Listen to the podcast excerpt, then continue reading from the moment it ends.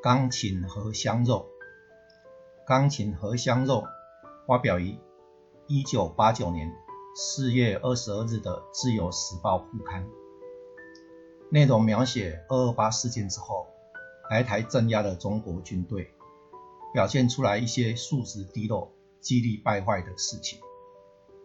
三月下旬的某天早上。简达桃去到他所任教的学校上课，在校门口就感觉一种异常的气氛。玄关右方不知何时挂着国军六十二师师团本部的木牌，原来是昨晚学校部分的地方已经被一些唐山来的军队占用了。简拿桃来到办公厅前，突然看到玄关的柱子。绑着一只大狼狗，看到它一直吠。这时刚好一个军官模样的人赶紧出来吆喝，同时用一个装在小脸盆的剩饭剩菜喂狗吃。姓钟的军官看到简阿桃，很友善跟他打招呼。简阿桃被他友善的态度感动了，问他：“你喜欢养狗？”军官笑着说：“是啊，养它肥一点。”简拿桃被军官对动物的爱所感动，频频点头表示钦佩，心里想着：“谁说唐山来的军队是凶残的？他们同我们一样有善良人性，关怀动物，不吝付出爱心呢。”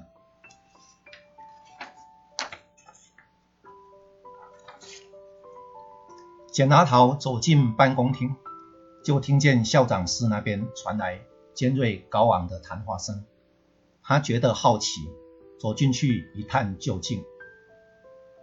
校长的前面坐着一位中年军官，似乎地位很高，非常的有威严。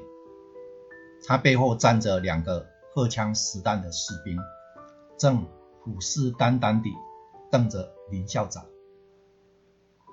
原来这位军官是第六十二师师长的副官汪忠孝。他说，昨晚师长和夫人跟小姐来到这里逛了一下，小姐看上了音乐教室那架钢琴，想要借回去练习。林校长听到简拿桃的转述，当场气红了脸，语气坚决地说。学校只剩这架钢琴，全校的师生都靠靠它来上课，怎么能借给他们？哪知那中校却勃然大怒，狠狠地盯着校长说：“不管你要不要借，我们非要它不可。我们很客气跟你商量，你却不知好歹。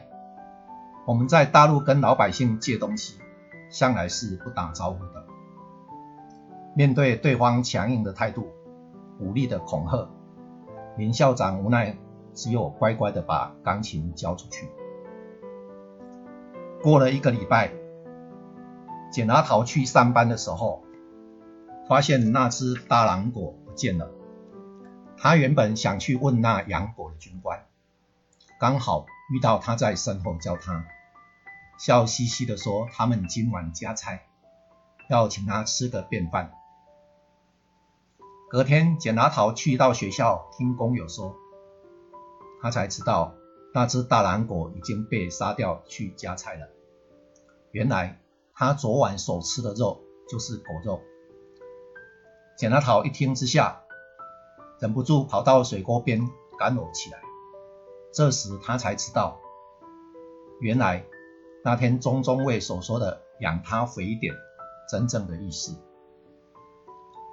另外一方面，简拿桃跟同事、学校的音乐老师连续好几次去第六十二师的师部索讨之前外界的钢琴，每次都碰了钉子回来。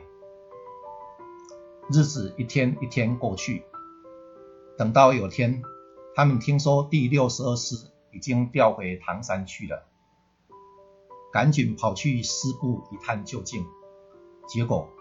部队是真的调离了，不过钢琴也跟着失踪了。